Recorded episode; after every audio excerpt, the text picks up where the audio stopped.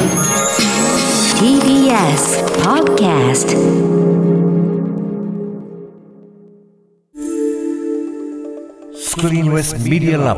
日動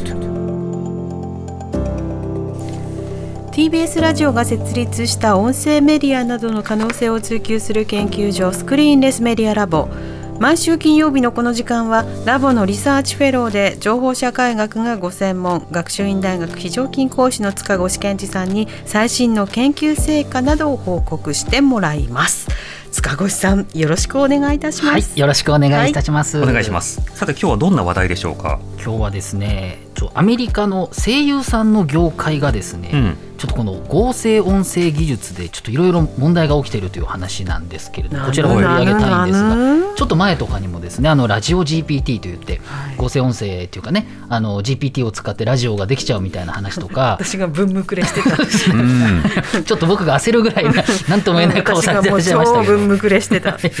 はい。ありましたけれども今日もですねあのその合成音声に関わる問題なんですが、例えば、まあ、その前にも以前紹介した通りイレブンラボっていうですねスタートアップの企業が公開しました合成音声を簡単に作れる技術ですね、うん。例えばこういうのを使ってその有名人の声が悪用される。例えばエマ・ワトソンの声であのヒトラーの我が闘争を読ませるみたいなことがうんちょっと問題になったっていうこともあったんですけれども、はい。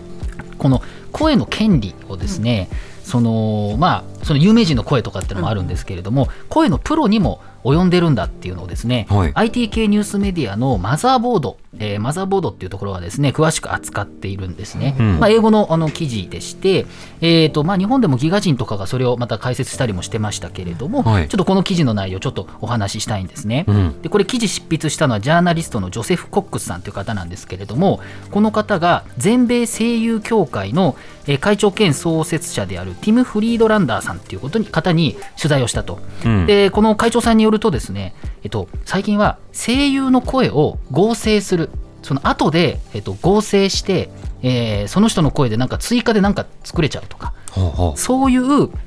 その合成する権利をプロデューサーに与えるっていう条項をもう契約書に盛り込むっていうケースが増えてるんですね。う。ほこれどうどういうことかっていうと、うん。その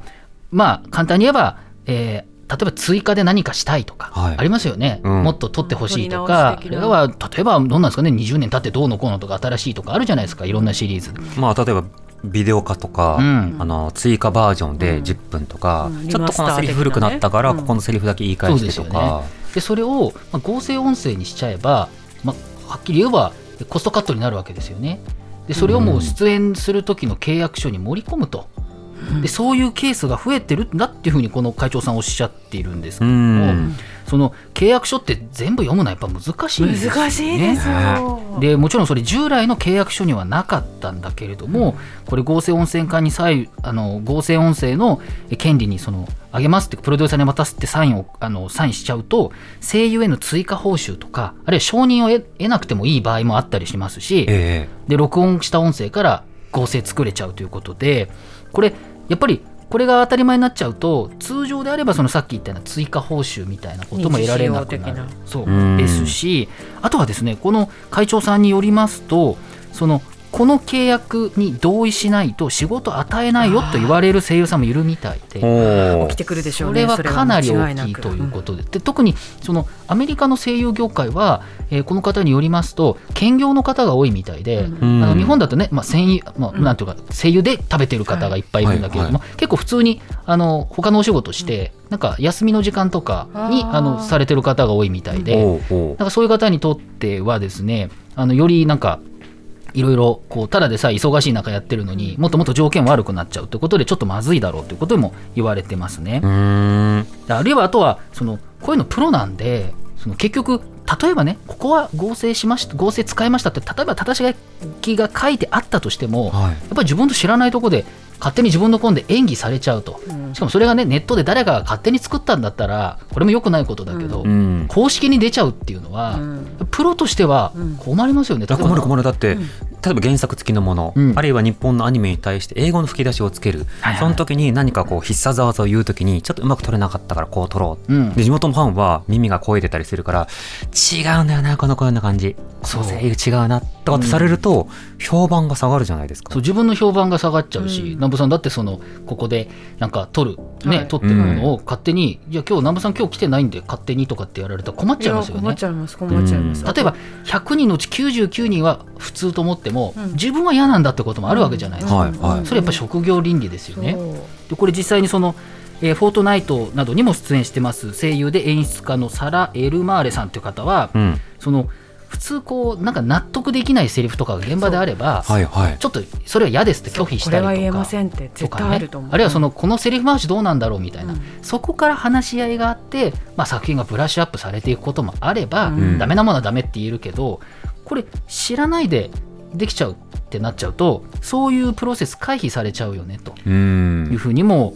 お話しされてるんですよああね。そうですよ。同意なしにそのセリフを言ってる自分の声が出ちゃうってことですもんね。うん。うん。それは困っちゃいますよね。ね。え。まあ、納得があればいいですよ。契約書の中に書き込まれててそこを見過ごしてて、どでも同意してることになってるみたいな、ほとんど気づねかないか、サインしなかったらこの仕事他の人にって言われるケースがあるそうなんですよ。あるでしょそうれ両うん方まずいですよ思いますね。うんより搾取できる相手からねかすめ取りたいでしょうからね。はい、なので本当にまずいということなんで。でもちろんねその先ほどチキさんおっしゃったみたいにあのいいですっていうふうにけ合意してる人もいるし、はい。あの例えばそのさっきお話ししたイレブンラボっていうですね合成音声システムの会社なんかはいやこれでね声をライセンスを取得していろんなところに適用させたらその声優さんもっとこう収入得られるんじゃないのみたいなことも言ってるんですよね。うん。だけれどもその実際本当にそんなにあの稼げるかどうかはわからない、はい。例えばその一般のミュージシャンの人たちも今こういろんなプラットフォームで流してますけれども、サブスクとかでね。ね、サブスクでたくさん売れるじゃない聞いてもらって収入って言ってるけども実際そんなに得られる人って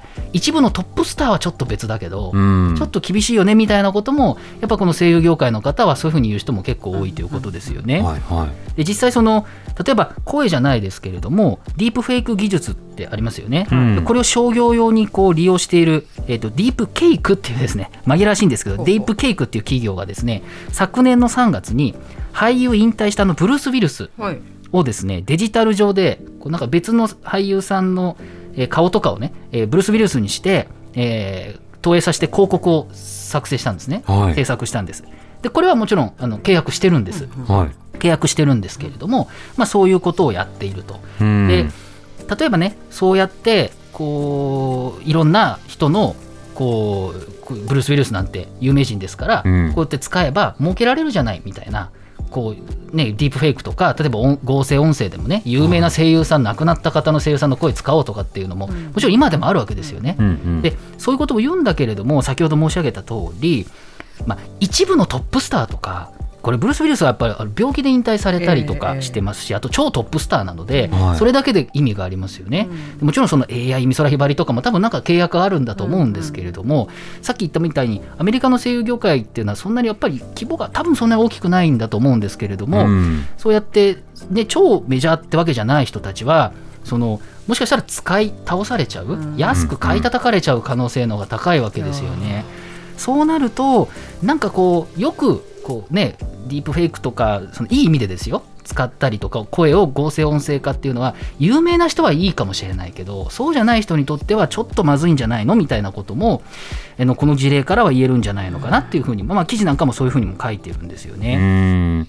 一つそういうふうに声が使用されて、うん本人のもとに、まあ、なんでしょうこうアフィリエイト収入のような仕方でうん。入ってくる、まあ、それは一つの可能性かもしれないですけれども逆にその著名な方とかも含めて声の消費が早まるっていうことうもん。ありえますよね。要はこの声をいじることが2023年春のトレンドだったけど、うん。もうそれ以降はもういいやって飽きちゃった。そうするとその声優さんは実際まだ仕事したいのに、うん。もう2023年があの飽きられた声の人だからわざわざねみたいな、色つきすぎちゃって。別のイメージがつきすぎてね、うん。うん。そうですよね。あとバッドイメージそれこそ悪いイメージが合成音声によってついちゃって、うん。ちょっとその声はねってなっちゃうとか。そうなんですよ。だからそういういろいろな状況があるんですよね。うん。ただやっぱりその忘れちゃいけないのは合成音声それ自身はいろんな可能性が秘めてるし、はい。やり方次第ではあるかなと思うんですけれども、うん。やっぱこういう話題ってやっぱり AI なのか人間なのかみたいな話になっちゃうんですけれども、えどっちかというとまあ二者択択一ではなくてこの場合やっぱりね権利問題報酬制度を議論する必要があります。これは音楽でもずっと議論されてるじゃないですか。はいそうでですよね。そうねやっぱりそのアーティストにどう還元するのかとか、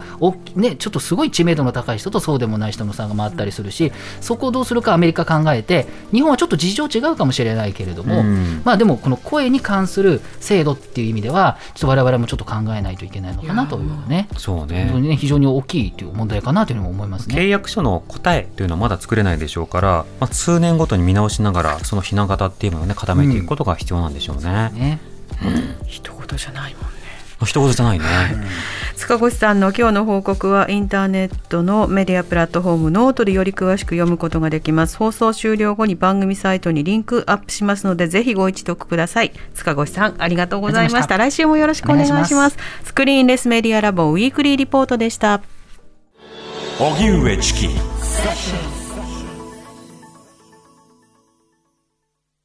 毎週月曜から木曜朝8時30分からお送りしている「パンサー向井のフラット」毎日を彩るパートナーの皆さんはこちら。月曜パートナーの滝沢カレンです。火曜パートナーのココリコ田中直樹です。水曜パートナーの三田寛子です。そして木曜日は？横澤夏子です。ヤーレンズのデイ淳之介です。奈良原雅樹です。横澤夏子ちゃんとヤーレンズが各週で登場今日も一日頑張ろうのきっかけは「パンサー向井のフラット」で